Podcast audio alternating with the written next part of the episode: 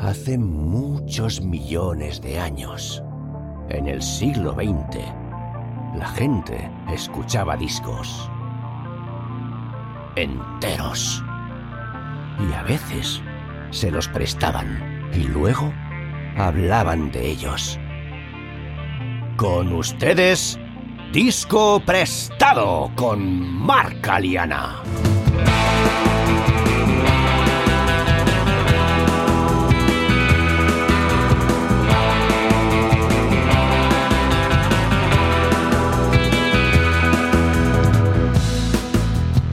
Muy buenas, bienvenidos y bienvenidas a Disco Prestado. En el episodio de hoy, Mariona Aupi nos presta Felt Mountain, el primer disco del dúo electrónico británico Goldfrapp. Mariona Aupi es una cantante y compositora original de Bañolas, una ciudad situada en el noreste de Cataluña.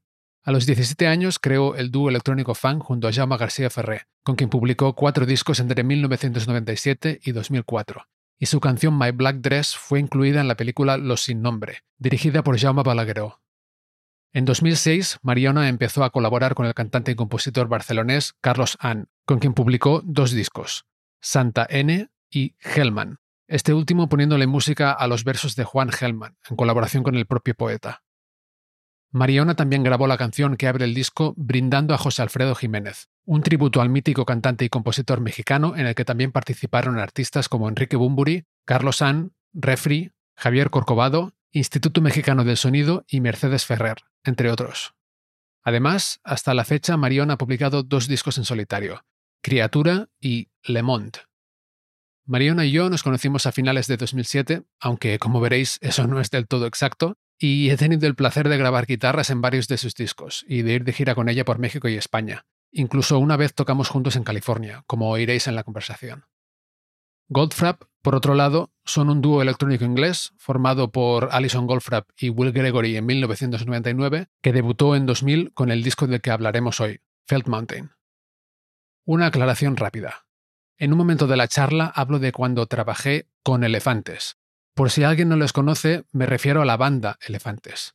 Lo cierto es que hasta el momento nunca he tenido el placer de participar en ningún show con elefantes de verdad, pero nunca se sabe. Por lo demás, en este episodio Mariona y yo charlamos sobre cómo y dónde se grabó Felt Mountain, la influencia que tuvo la música de Ennio Morricone sobre este disco, la música, los sonidos y la letra de la primera canción del disco, Lovely Head, cómo ha cambiado la relación entre los artistas y su público en los últimos 20 años con la influencia de las redes sociales y el genio creativo de David Lynch. Además, Mariona nos cuenta cómo le influenció el estilo de Alison Goldfrapp cuando empezaba a cantar y revela su peculiar encuentro con Madonna. Y por el camino nos encontramos con Portishead, PJ Harvey, Björk, David Bowie, Chris Isaac, Juan Perro, M. Clan, Twin Peaks, La Meditación Trascendental y el Efecto 2000, también conocido como el problema del año 2000 o el Y2K. Así pues, sin más preámbulo, Mariona Opi nos presta Felt Mountain,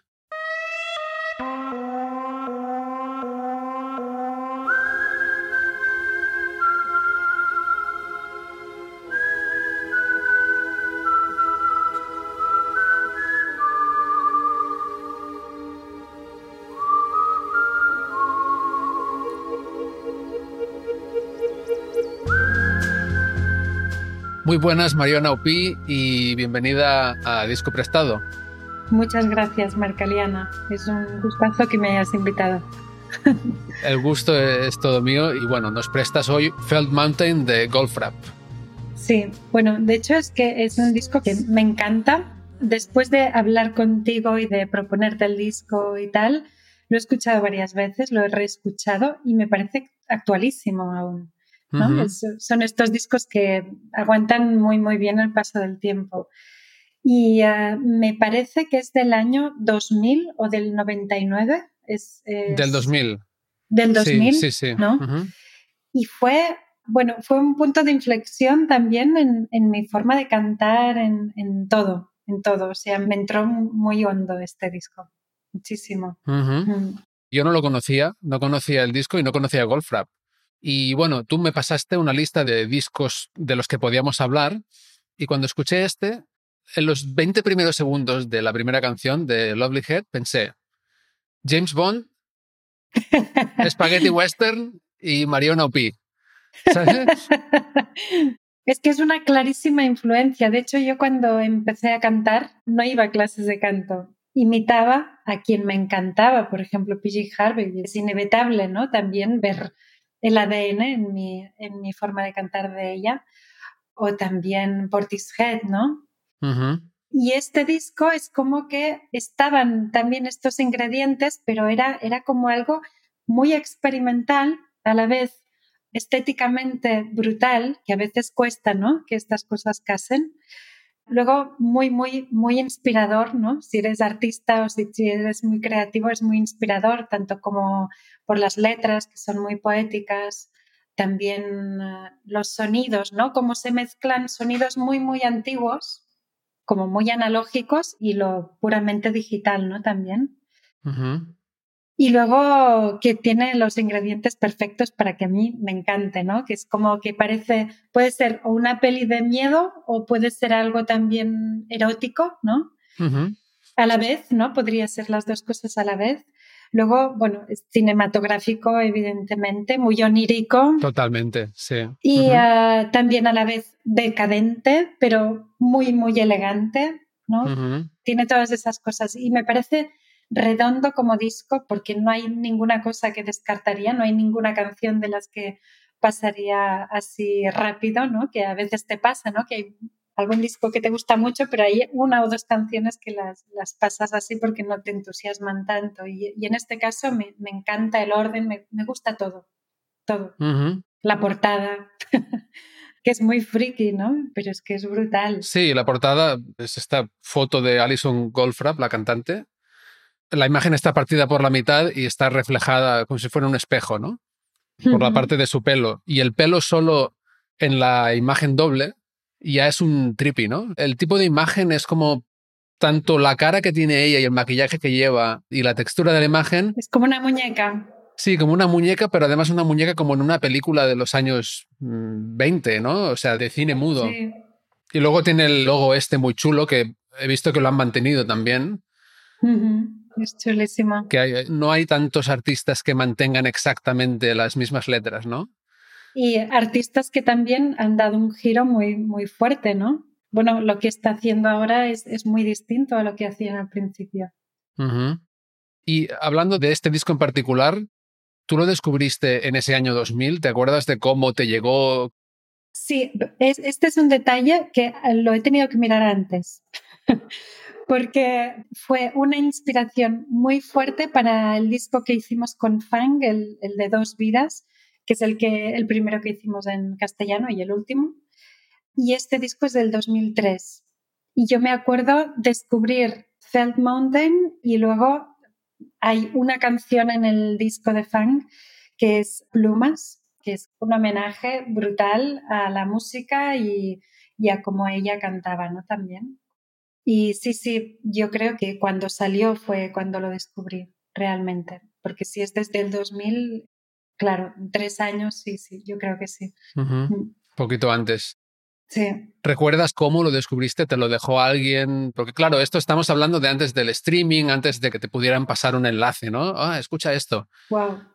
Ahora me he sentido un poco una abuela rockera.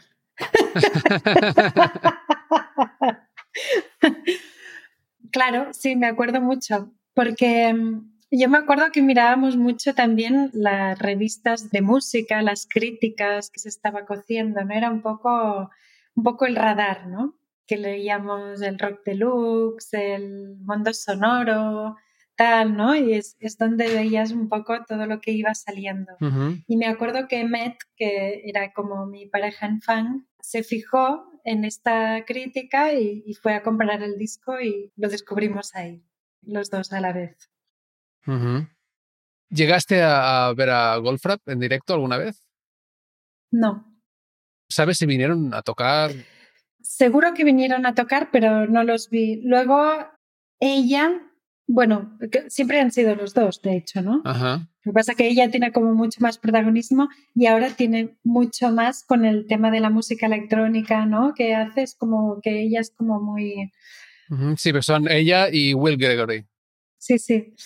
Pues no, no he tenido la suerte de verlos. Me hubiera encantado verlos con este disco, porque luego ya le perdí la pista y, y sí que hay un, un, disco más reciente que creo que es del 2013 o algo así, que se llama Tales of Us, que este me gusta mucho, pero porque se parece bastante a Felt Mountain. Pero la parte así como más electrónica y más bailable no ha entrado tanto, que no digo que igual un día pueda entrar, pero no, no tuve la suerte de verlos y es algo como que me queda en el imaginario ¿no? del disco. A veces no sabes si es mejor o peor que te pase algo así, de no verlos en el momento, ¿no? Ya pero sí que veía muchos vídeos y sí que tenía como mucha curiosidad de cómo era el directo, ¿no? Porque claro, ellos eran dos, nosotros también en Fang éramos dos y son estas cosas que dices, pues ¿cómo, cómo se lo hacen en directo esta gente, ¿no? Y la verdad es que tenía que ser brutal, pero bueno, mira, no pasó. Bueno, siempre nos quedará YouTube, ¿no? Claro. Ahora sí, al menos tenemos, a diferencia de entonces, la opción de, obviamente no es lo mismo, pero la opción de meternos en YouTube y ver grabaciones de entonces de lo que hacían en esa gira o después. Hmm. Y ver algo, ¿no? Ahora no hay misterios. También las redes sociales, ¿no? Que puedes ver el, el día a día, ¿no? Que hace la gente. Antes había, era mucho misterio. Todo era como un halo de que, que veías la portada, ¿no? Te pasabas un rato mirando la foto, ¿no? Por un lado, por el otro, dentro, si había alguna otra imagen, pues también era como wow, ¿no? Podías crearte ahí toda una, una historia. Ahora poca cosa queda la imaginación, ¿no? También. Mm. Sí, antes, exacto, nos mirábamos los libretos mucho de, de los discos porque, porque era la única información que íbamos a tener sobre ese artista en mucho tiempo, a lo mejor, ¿no? Sí, sí, total. Hasta que saliera un artículo en tal revista, si lo encontrabas, o, igual en algún programa de radio o de televisión que trataran ese tipo de música, porque claro, esto tampoco salía en la radio comercial. Bueno, no lo creo, ¿no? Mm, bueno, en, Radio 3 sí que salía. En Radio 3, sí, pero claro, eso no es. Y, es como. No es radio. Sí, eh, sí, sí, ¿no? es como la radio un poco de de los que nos gustan las cosas, entre comillas, un poco raras, ¿no? No, no te ibas a súper y, oías Golfrap de repente mientras estás comprando cereales, ¿no? No. Has mencionado el disco de Fan Dos Vidas. Y yo, esto no sé si te lo he contado alguna vez, pero yo ese disco lo escuché bastante o mucho antes de que nos conociéramos. Qué bueno. Tengo un amigo, eh, David, un amigo de toda la vida, que, bueno, siempre le ha gustado mucho Funk desde entonces y me lo recomendó él y lo tenía, lo había escuchado mucho y recuerdo que una vez, antes de que tú y yo nos conociéramos oficialmente, digamos, y tampoco sé si te lo he explicado esto, pero estaba yo trabajando en una cadena de bocadillos para pagarme los estudios de música y viniste a comprar un bocadillo. no, te lo, no te lo había explicado nunca esto, ¿no? Y pensé, ostras, la cantante de fan. Ah, y fue una interacción muy corta, ¿no? Recuerdo que pensé que, que, eras como muy callada y tal, ¿no? En ese momento. Y luego se lo expliqué a mi amigo, ¿no? Hostia, hoy ha venido la cantante de fan a comprar un bocadillo y tal. Y esto fue seguramente, fue seguramente cuatro o cinco años antes de que nos conociéramos de verdad, ¿no? Y ahí pues empezáramos a tocar juntos y nos hiciéramos amigos. Pero mira, ¡Qué fuerte! tenía la duda de si te lo había explicado alguna vez o no. ¿Y te acuerdas de qué era el bocadillo? ¿Me lo preparaste tú y todo o no? Me hubiera encantado ¿eh? prepararte el bocadillo, pero yo estaba en caja en ese momento solo, e-, ese día, en ese momento. Si lo hubiera estado yo preparando, te hubiera visto desde dentro. Claro, claro, claro. Ah, la cantante de fan, pero no hubiéramos podido intercambiar las dos o tres frases de aquí está su bocadillo. Ah, son 3.50 o lo que sea, ¿no? ¿Quieres bebida? Qué curioso no sé si te acordarás tú de lo que pudieras haber estado haciendo allí, pero eso sería seguramente sobre el 2002, 2003, ¿Sí? y era en la calle Provenza de Barcelona, con Paseo de Gracia o así. Vale, pues no lo sé. En este momento sí estaba estudiando en Barcelona y solo tenía dinero para bocadillos, o sea que es muy es muy normal que pasara eso. Pero claro, si era 2000, aún no había sacado el disco de el disco fue 2003, el Dos Vidas. Yo creo que sería poco antes de eso. Y yo luego eh, me hice la película, ¿no? Ah, igual está por aquí grabando un disco, porque yo sabía que no, no eras de Barcelona, que eres de Bañolas. Claro. Pero bueno, mira, anécdota graciosa y ahora me alegro de que no te lo había explicado nunca. Hasta ahora, porque sí, te lo cuento aquí. Sí, y me lo cuentas aquí. Qué bueno. Mira que tú y yo hemos estado horas y horas de coche y que hemos podido hablar absolutamente de todo. ¿eh? sí. ¿Te Sí, acuerdas? Este viaje que hicimos que cruzamos California. Sí, sí, sí. Que aún estaba viviendo ni en Los Ángeles, estaba en San Diego y viniste a verme y sí, tocamos también. Y tocamos una canción de, de ese disco, de fan. Una o, o dos o tres, ¿no? De dos vidas. Sí, igual más de una. Sí. sí, sí. sí. Es que es fuerte ¿eh? la vida porque es como que no te ha pasado muchas veces de que te viene esta frase de ¿quién me lo hubiera dicho a mí? Ajá, sí, sí. Esta frase, ¿no? ¿Quién me lo hubiera dicho a mí que como 10 años o 15 años después de sacar este disco estaría tocando en San Diego con una persona que me había vendido un bocadillo en Barcelona? ¿No? Y que luego tocó conmigo y que Sí. sí, sí. Y que la persona que te vendió el bocadillo no se le había ocurrido contártelo hasta ahora, además, ¿no? Así es la vida, efectivamente. Qué maravilla, sí, sí. Esto es como en la música, mm, bueno, no sé, a mí me ha pasado muchas veces ¿eh? cosas así, pero por ejemplo, Ajá. a mí me gustaba mucho, mucho cuando era pequeña un grupo de bañolas que se llama Kitsch. Lo recuerdo, sí. Sí, y eh, bueno, me escuchaba, tenía las maquetas en, en cinta, tenía todo. Y claro, luego Luis Costabella, que es el cantante, terminó tocando con nosotros Mm. y terminó también siendo uno de los, mis mejores amigos, ¿no? Y dices, ¿quién me lo hubiera dicho en este momento cuando yo estaba escuchando las maquetas en repeat que me pasaría esto, ¿no? Son cosas tan bonitas que pasan en la vida, ¿no? Totalmente, sí, sí. Es, es medio mágico, ¿no? Sobre todo, claro, la conexión entre la gente antes era diferente también. No era tan fácil. Claro, Si yo, eh, digamos, hubiera sido un súper fan de fan y hubiera querido hablar contigo, no hubiera podido mandarte un mensaje en, en las redes sociales ni nada de eso, ¿no? Es el misterio este del que hablabas antes, ¿no? También. Sí. que también sí, rodeaba sí. A, la- a las- a cualquier artista que hubiera sacado discos, era todo este halo un poco. Y yo me, me lo pregunto a veces si esto aún se mantiene de alguna forma. Claro, yo lo veo muy distinto y tú también, porque estamos dentro de la industria musical.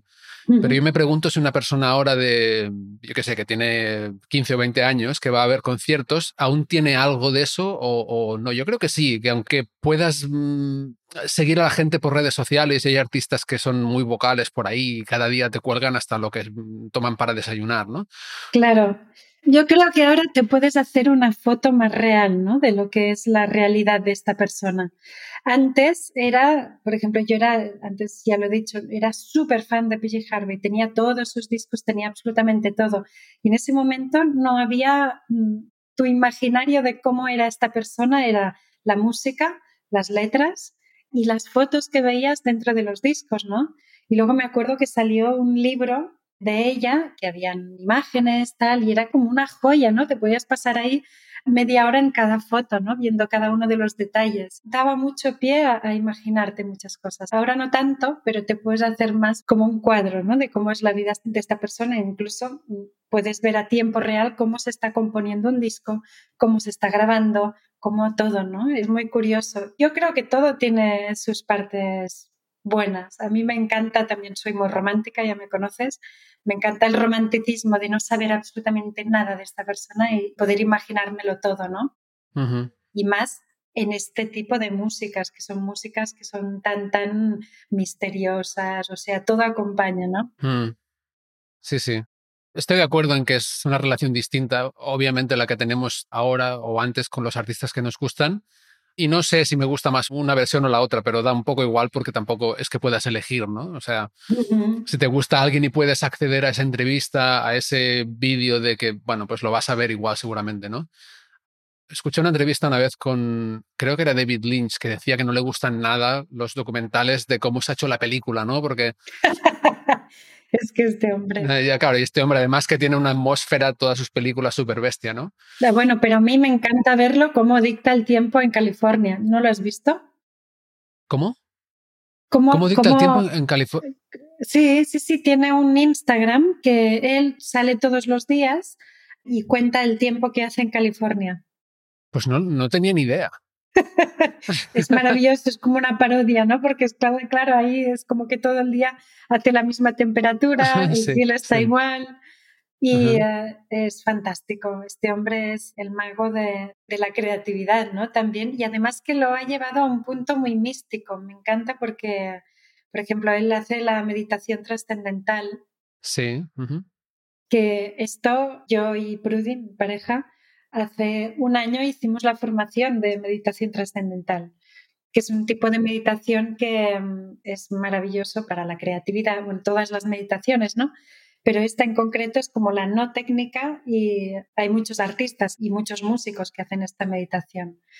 Es como que te ordena mucho las ideas y te potencia mucho la creatividad. Y él es un gran divulgador de este tipo de meditación. Sí, de hecho creo que tiene hasta una organización Sí, y un libro. Que la lleva a los colegios. El libro lo he leído también, sí. sí ah, del pez. Catching the Big Fish se llama en inglés. Sí, cogiendo al pez, sí. El pez grande, ¿no? El pez gordo, que es como, en su metáfora, es como el pez que está debajo del agua y la línea entre el agua y la atmósfera sería la diferencia entre la mente consciente y lo que hay por debajo, ¿no? Sí, es algo así. Es, sí, el libro, mira, se lo dejé a un amigo y hace muchos años y lo perdí y hace poco estuve buscándolo para comprarlo otra vez porque me encanta. Sí, sí. Me pasó exactamente lo mismo. David Lynch, todo lo que se pueda sacar de él eh, me interesa también. Sí, a mí también me encanta, me encanta. Bueno, reconozco que muchas de sus películas no entiendo absolutamente nada, pero me da igual. a mí me encanta, me encanta su sentido del humor, sobre todo. No sé si has visto las, bueno, los últimos capítulos de mm, Twin Peaks. El retorno no lo he visto aún. Y me han dicho que es la mejor serie que se ha hecho en... Por favor, tienes que verlo. tienes que verlo. Sí, sí, Tengo que verlo, sí, sí, porque aparte me gusta mucho Twin Peaks, la original, y me gusta mucho también la película que hicieron como de precuela, que sé que a muchos fans no, no, les gustó. Me encanta también que sale David Bowie, por cierto. Ah, esta no la he visto. Ah, pues tienes que verla tú. Mira, nos ponemos deberes y, y luego hablamos. Hay una película, Twin Peaks Firework With Me, creo que se llama. Vale. Y salen David Bowie y Chris Isaac. Wow. Sí, sí, a mí me encantó. Y habiendo visto Twin Peaks, ostras, ver la, la precuela en formato largometraje es, Tienes que verlo. Ah, qué fuerte, no sabía ni que existía. Vale, vale, vale. Sí, pues sí, sí. Yo la, la, serie la tengo que ver totalmente. Es como que está, la estoy guardando para un momento en que pueda verla muy bien, ¿sabes? Y, muy bien y oírla muy bien y meterme muy bien en el... No te la guardes tanto, hombre que la vas a poder ver un par o tres de veces seguro. Vale. Es tan surrealista que... seguro. Pues las vemos y hacemos otro podcast sobre David Lynch. Vale. vale, pues oye, volvemos a, a, la montaña de Fieltro. Sí. Porque cuando vi el, el, título del disco, pensé que era Felt de sentida, ¿no? Como montaña sentida y tal. Pero luego investigando un poco, no, es montaña de Fieltro. Es maravilloso porque es que ya te haces una foto de, de lo que es, ¿no? Sí, de ese contraste igual entre lo épico y lo súper grandioso, ¿no? Que son estos sonidos igual de la sección de cuerdas, ese sonido como muy magnífico y la intimidad, ¿no? Del fieltro, de, de esa, Qué bonito. esa textura, ¿no? Esa sensación y la intimidad pues que da su, la voz de Alison Goldfrapp que a veces parece como que susurre, e incluso se oye como la, saliva, ¿no? Cuando canta a veces un poco, te da como la sensación de que la tienes muy, muy, muy, muy cerca. Y igual ese título te da como ya directamente mm, el contraste, ¿no? Que luego encuentras en el disco. Qué bonito, no lo, no lo había pensado así. Yo lo veía como una imagen de una montaña de feltro y pensaba, es que es, es chulísimo, ¿no? Es como, lo veía muy gótico ya. Sí. Y el disco, de hecho, sí lo grabaron en las montañas. Ah, vale. Por lo visto se encerraron, esto que se hacía antes, ¿no? Ahora es un poco más difícil que la discográfica te diga, oye, ah, graba un disco, tenemos este presupuesto durante estos meses, haz lo que quieras, ¿no? Ahora te tiene que pasar una pandemia por encima para hacer esto. para encerrarte a hacer algo así, es verdad. Sí, sí. Que de hecho ahora es cuando hay más discos al mercado, ¿no? Más, salidas de discos. Son los post-pandémicos. Sí, sí. Y sí, ahora es un poco como lo que hacemos cuando podemos, ¿no? Grabamos un disco, a no ser que ya seas un artista consagrado, Pero sí, por lo visto se encerraron en una mm, casita de campo del suroeste de Inglaterra. Ay, qué bonito, por favor. Sí, como en medio de la nada. Y hay un documental, bueno, parece más como un EPK, como una especie de estos vídeos que hacían como para presentar en audiovisual un disco. Esto no lo he visto, ¿ves? Sí, en YouTube se llama A Trip to Felt Mountain. Ah, vale. Pues luego lo voy a ver. Puedes ver un poco dónde lo grabaron, sí, sí. Ah, aquí vamos a, desvelar misterios, ¿eh? sí. Y em, hablan un poco de, bueno, de cómo grabaron y tal. Por lo visto, Alison Goldfrapp estuvo muy incómoda durante muchos ratos porque había ratas e insectos Wow. Y se los encontraban por ahí y entonces incluso cuando estaban grabando aparecían y bueno, ella ha dicho después en entrevistas que igual parte de la, de la vibra está como medio... De lo que transmiten, ¿no? Sí, que tiene que ver igual con eso, ¿no? ¿Y, ah, la composición también la hicieron en ahí o ya venían con las canciones hechas? Compusieron ahí también. Ah, wow. Compusieron allí la, la mayor parte de los temas por lo visto, Human, la tercera canción, Alison Goldfrapp la había compuesto ya con otros dos músicos. Vale. Antes de conocer a Will Gregory. Y de hecho parece que Will Gregory escuchó una cinta de una grabación de Human y así es como de alguna forma conectaron ellos dos.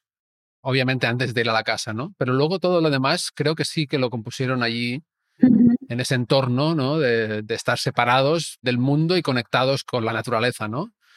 Bueno, y con parte de la fauna de la casa, ¿no? Qué buena. Mira, fíjate que no sé ni qué cara tiene yo, Will Gregory. Llevaba como gafas, era un poco nerd, ¿no? Sí, un poco, sí, con el, típico corte de pelo este, muy típico de los 90 de allí, ¿no? De, sí, sí, sí. Con el, la media melenilla y sí. Pues este es el contexto en el que grabaron el disco, lo produjeron ellos mismos. Sí. Wow. Y luego hay en el disco como veintipico músicos invitados. Wow. Entre ellos Adrian Utley, el guitarrista de Portishead. Vale, esto no lo sabía. ¿Ves? Y John Parrish, el productor y multiinstrumentista de PJ Harvey. O sea que se queda todo en tu. En mi universo. En tu mundillo, ¿eh? Sí, sí, sí. Pues es que ahí donde me ves soy una persona cero melómana, cero. O sea, no, no, no es que esté ahí informándome de cómo ha ido, qué, qué, ha pasado, cómo han ido las cosas, ¿no? Es como que lo dejo todo mucho, bueno, un poco al imaginario. Pues la verdad es que eh, yo me, me siento bastante identificado con eso, ¿eh? Es decir, ha habido muchos discos y muchos incluso grupos que me han gustado que no he buscado mucha información. Obviamente ahora haciendo el podcast sí, y de hecho la idea me surgió un poco por eso, ¿no? Por decir, ostras, hay un montón de música que me gusta mucho y un montón de música que me gustaría mucho pero no conozco, pero no sé muy, muy bien eh, cómo se hizo, ¿no? Tal, y claro, como pues también hago música, hay una parte que dices, ostras, igual me saco ideas interesantes ahí o no sé, mm. pero parte de la motivación para empezar este podcast fue eso también. Y a veces, pues, hay invitados que son muy frikis de estas cosas y te cuentan mucho, ¿no?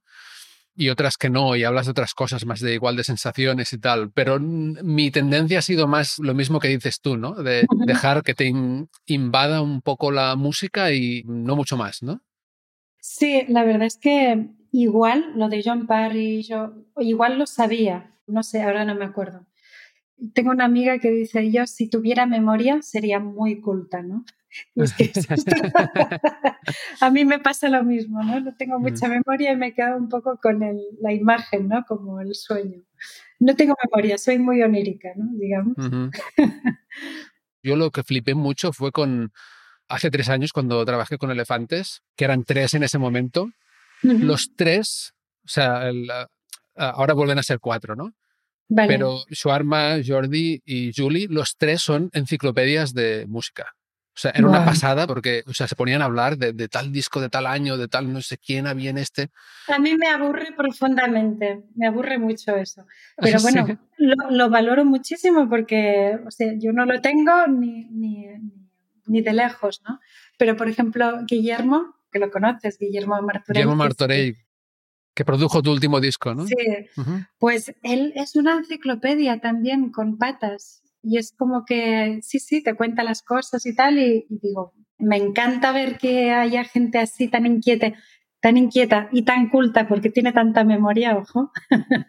Sí, hay que tener mucha memoria, exacto, sí, sí. Cuando me encuentro con gente así me parece algo alucinante, ¿no? Que conectan además la historia musical de este disco de los, del 72 con esto que salió en el 95 y tal, me, parece muy flipante, la verdad. Sí, sí, es muy periodístico, ¿no? También. Mm. Bueno, pues vamos a situar un poco el año 2000 en, bueno, en la historia de la humanidad, porque este disco se publicó el 11 de septiembre del año 2000, justo un año antes de... las Torres Gemelas. Sí, exacto. Wow. ¿Y qué pasaba en el mundo en ese año? Pues, por ejemplo, bueno, lo que no pasó es que no se acabó el mundo, porque yendo hacia el 2000 había como un, ostras, va a colapsar absolutamente todo, se va... Es verdad, yo, yo me lo creía, ¿eh? Bueno, muchos teníamos al menos la duda, ¿no? Sí. ¿Tú te lo creías en plan, en serio, en serio? O sea, ¿tenías miedo? Sí, siempre he sido muy esotérica yo. Sí, sí, me lo creía, la verdad que sí. Y al final, bueno. En el 2012 también me lo creía y no pasó nada. Pero bueno. Por suerte, bueno, menos mal, ¿no? El 2000 venía ya con una mitología, ¿no? También. El 2000 al futuro. 2001, una odisea del espacio. Era como un año que era, ah, pues ya estamos en el futuro, ¿no? Sí, sí. Y ahora estamos súper acostumbrados. 2022, 2023. Igual tenemos suerte y en el 2025 dicen, oye, 25 aniversario de Feld Mountain y hacen una gira así con molaría. ¿eh? Ah, tenemos que ir juntos. Venga, sí, sí, totalmente. Bueno, películas que salieron en ese año. De hecho, hay unos cuantos peliculones que estuvieron en cartelera cuando salió este disco. American Psycho. Wow. Amores Perros. Wow. Peliculón. Qué dura, qué dura. Ajá. La vi por primera vez hace un par de años solamente. ¿eh? Yo la vi en su momento y me acuerdo que fue muy dura. Bailar en la oscuridad con Björk. Wow. Durísima también. ¿Qué pasó? Es preciosa esta película también, pero es muy dura, sí, sí. Memento, la primera de X-Men. Muchas películas muy interesantes, la verdad. La música comercial, la música que sí que escuchabas en el supermercado cuando ibas a comprar cereal. Sí. Bon Jovi, It's My Life. Vale. Sex Bomb de Tom Jones. Bueno, pues no es tan mal. Me encantaría ir al supermercado ahora y que pusieran música así. Sí, es verdad. Igual, igual en estos veintipico años ha empeorado un poco el... Bastante. Sí, lo que es el, super mainstream, ¿no? Pero sí, había también M-Clan, sacaron Llevando la Tierra, la versión de Steve Miller. Vale. El primer disco de Coldplay, eh, el primer disco creo, el de Juan Perro, Mr. Hambre, tuvo hasta algún número uno, creo, en los 40 principales. Wow. Era un poco diferente el, panorama. Era bastante diferente el mainstream. Sí, sí. ¿Escuchabas en esa época algo de música comercial? O sea, ¿alguna vez te ponías un disco de, yo qué sé, Mónica Naranjo, de Luz Casal, de lo que había en ese momento así más? No, yo me acuerdo por eso que me encantaba una canción de Britney Spears que, mm, se llama Toxic. Me encanta. Te lo iba a decir, casi te acabo la frase. Porque es que aparte es que de alguna forma entiendo perfectamente porque a ti concretamente te gusta esa canción, porque tiene, tiene esos intervalos como medio tétricos, ¿no? Sí. Me gusta mucho también, sí, sí. Me encanta y me acuerdo que me decían, pero ¿cómo te puede gustar esto a ti? Y me encanta, me la ponían repeat. ¿Ves? Con estas cosas tampoco he tenido mucha manía siempre. Y luego Madonna, el music de Madonna también me gustó mucho, este disco. Además que yo estuve en la gira, bueno, en Barcelona, cuando vino a hacer los conciertos en Barcelona, estuve trabajando con todo el equipo haciendo de vestuario de las bailarinas que llevaba. Ah, sí. Sí, sí, sí. Con ella directamente no, porque estaba como muy blindada, pero con todo el equipo y fue una experiencia brutal, porque yo estaba trabajando mano a mano con los costureros que habían trabajado con Tim Burton. ¿Cuál es esta película de Tim Burton del caballero que decapita? Sleepy Hollow. Sleepy Hollow. Pues el vestuario de Sleepy Hollow lo hicieron parte del equipo que llevaba a Madonna en la gira. Qué pasada. Sí, sí, brutal. ¿Y no conociste a Madonna entonces? Bueno, la vi, ¿sabes qué pasa? Que ahí teníamos dicho, bueno, ella no quería que nadie del equipo le mirara a los ojos. Ah, o sea que este mito es verdad, porque me lo, han, he oído por ahí, ¿eh? Sí, sí. Te la cruzabas eh, en el pasillo. Yo, por ejemplo, estaba debajo del escenario durante el concierto ayudando a cambiar a las bailarinas y tenía su camerino justo al lado. Estaba también ella. Y uh, la verdad es que sí, en algún momento me crucé así la mirada y le, le, vi una mirada de odio en plan, no me mires. Ostras. que en parte se entiende, ¿no? Porque si trabajas con equipos de gente tan grandes, si te tienen que parar en los pasillos para pedirte una foto, un autógrafo, ¿no? Trabajas con tu equipo, pero también con un equipo local, ¿no? De ahí. Uh -huh. O sea, supongo que en este caso hay que protegerse, ¿no? Bueno, igual hay un punto medio entre que te pidan autógrafos la gente que está trabajando en tu concierto y que no te puedan mirar a los ojos, ¿no? Sí, bueno, es un blindaje muy extremo, ¿no? Sí, mm. pero claro, a ese nivel de fama no me puedo ni imaginar lo que tiene que ser ser alguien como Madonna. No lo sé. Una persona tan famosa, además en todas partes, o sea, no es ni que sea muy famosa en algunos sitios y luego se pueda ir de vacaciones, no, no, o sea, tiene, tiene que estar entre muros para sí. tener intimidad realmente, ¿no? Ah. Es extremo, es, es, muy extremo. No todo el mundo lo puede vivir bien esto. Mm. Mm. De hecho, el otro día vi la película de Elvis, no sé si la has visto. No la he visto aún, me han dicho que está bien, ¿no? ¿Te gustó? Ostras, sí, sí, está súper bien hecha, la verdad. De hecho, ves imágenes, luego me pasé, me quedé colgada mirando vídeos de él real y comparando con la película, que es que la recreación es casi perfecta, es que es, es exactamente lo mismo. Sí, te la recomiendo. Te quedas bastante deprimido bueno, yo es con lo que me quedé de la película, de cómo llegan a explotar a los artistas en la industria musical. Mm. Pero bueno. Tiene buena pinta, la voy a ver. Te vas teniendo deberes, ¿eh? ¿Tú? Sí, sí, se me acumula, porque aparte yo te he puesto de deberes ver la película de Twin Peaks, que son dos horas o así, sí. pero la serie, claro, la serie del retorno, tengo, ¿qué? ¿10 horas de deberes? Buah, pero son deberes que te van a encantar. Vale, sí, sí, sí. Nos ponemos deberes guays. Sí. Bueno, ese año también, el año 2000, salió el pequeño cabaret ambulante de Bumburi. Ah, qué bonito. Sí, muy buen disco mm. y que fue un punto, bueno, creo que marcó mucho su carrera posterior, ¿no? Sí, sí, sí, es precioso. El Kit A de Radiohead, que también estaba en a tope. Sí y el retorno de Iron Maiden, ahí es donde estaba yo un poco más en esa época. Estáis escuchando Disco Prestado. Yo soy Mark Aliana y la invitada de hoy es la cantante y compositora Mariona Opi. Si no lo habéis hecho ya, os invito a suscribiros para enteraros cuando publiquemos nuevos episodios. Y ahora, volvemos a la charla. Volvamos al disco que nos ocupa, Fat Mountain, de Goldfrapp. Si te parece, vamos a ver canción por canción y comentamos impresiones. Sí. Creo que será interesante porque para ti son canciones que las tienes súper, súper, súper escuchadas desde hace muchos años y yo lo he escuchado mucho, pero en los últimos dos meses. Entonces, a ver qué sale por aquí. La primera canción es Lovely Head. Una cabeza encantadora, ¿no?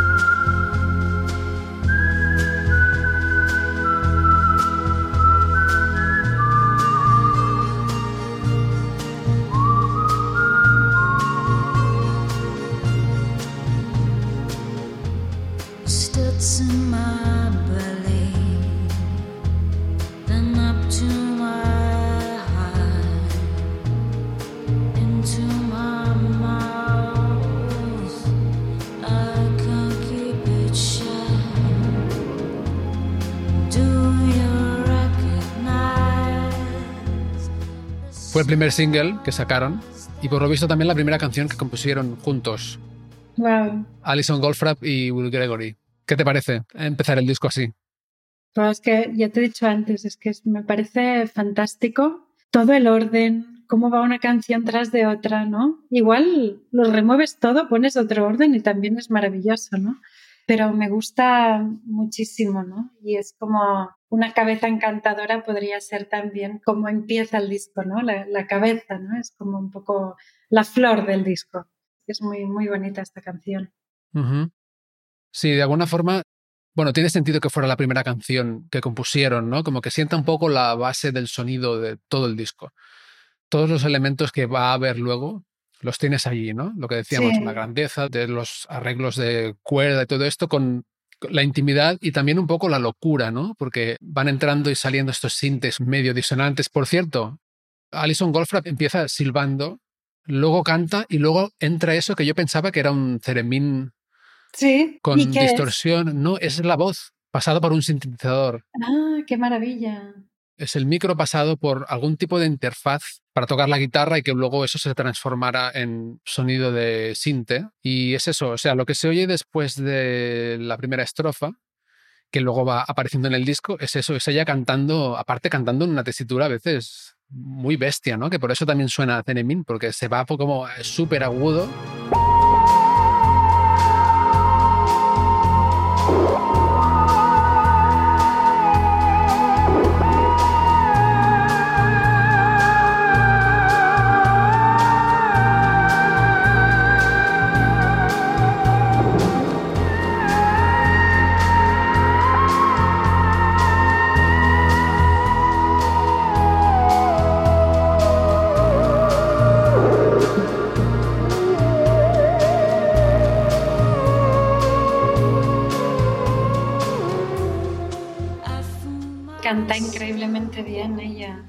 Es brutal, sí. Trabaja súper bien el fraseo, el aire, en todos los niveles, ¿no? Hace lo que quiere, hace lo que quiere, es brutal, sí.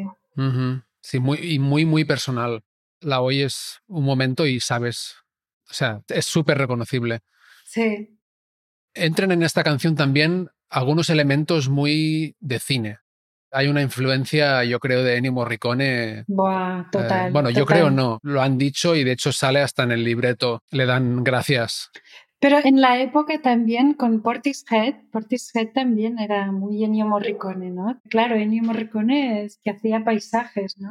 Y es que es muy paisajístico lo que hace esta gente. La música de Ennio Morricone es que nunca pasa de moda y es actualísima siempre, ¿no? Estos coros femeninos que hacía las guitarras, ¿no? El ambiente. Sí, sí, sí. Es que parte de las películas, de la música que hizo para las películas, parte del éxito supongo que también era la, música que hacía, ¿no? Porque es que acompañaba de una forma brutal, ¿no? Las imágenes y las sensaciones y todo, ¿no? Te hace vibrar muchísimo.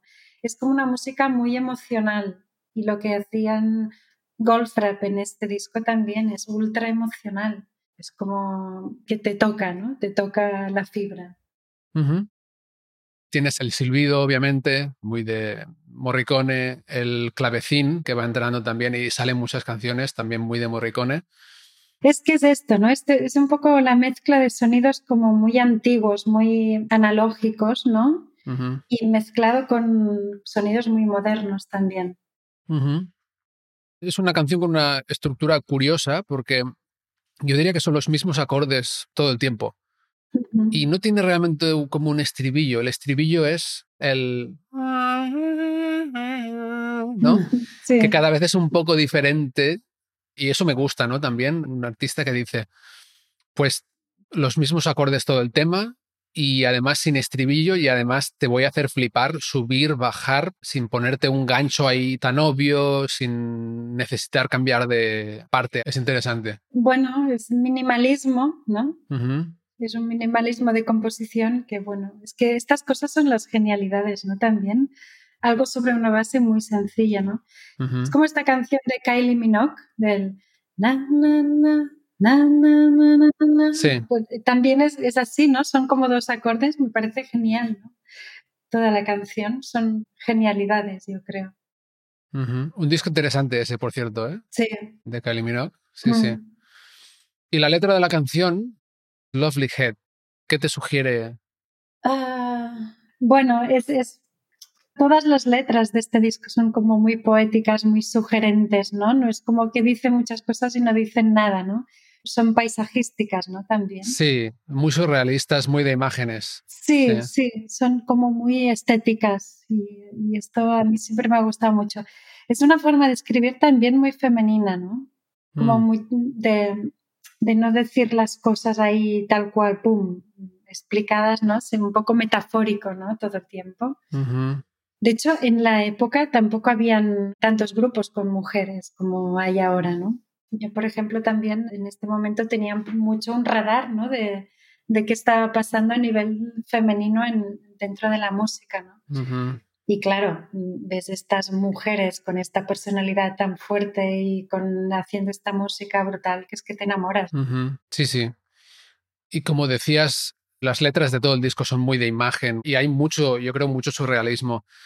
Yo creo que esta letra podría ser un poco como de un amor no correspondido. Porque ella empieza hablando como de un sentimiento que empieza en la barriga, luego en el corazón y luego en la boca y no puede mantenerla cerrada, ¿no? Claro, sí, sí. Y hay, hay un momento en que dice, ¿no? Tan frío, es como si apenas estuvieras. ¿Por qué no te está matando?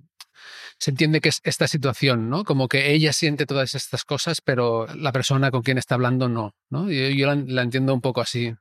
Sí. Lo de Frankenstein no lo entiendo, pero le da como un toque de otra imagen, ¿no? Como de partes de cuerpo separadas y, como recompuestas. Sí, sí, no, total.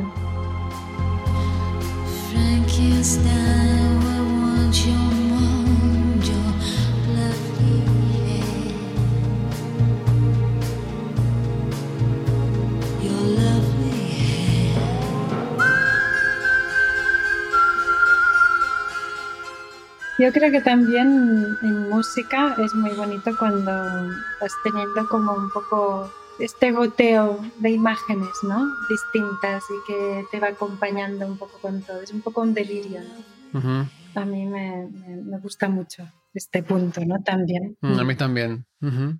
Y por cierto, ¿qué te parece cuando alguien te pregunta, oye, ¿qué significa esta letra de tu, canción? O que cuando la gente te pregunta por los significados de las letras. Ah, bueno, me gusta, me gusta que lo pregunten porque tú te puedes hacer una idea escuchando un disco, ¿no?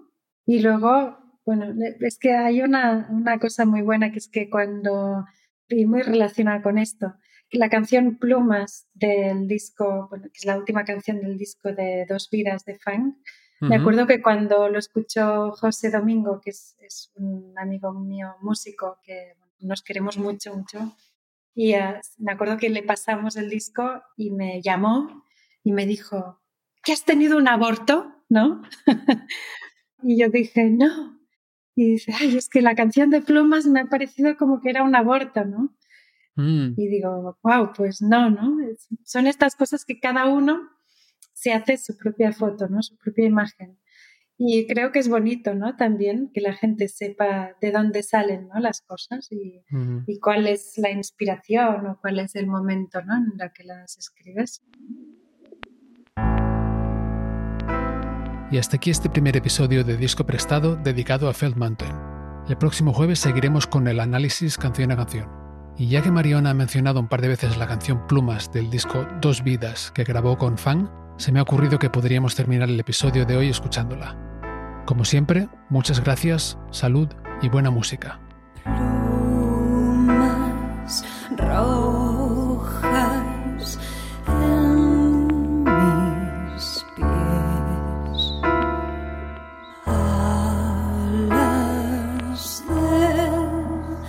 mi.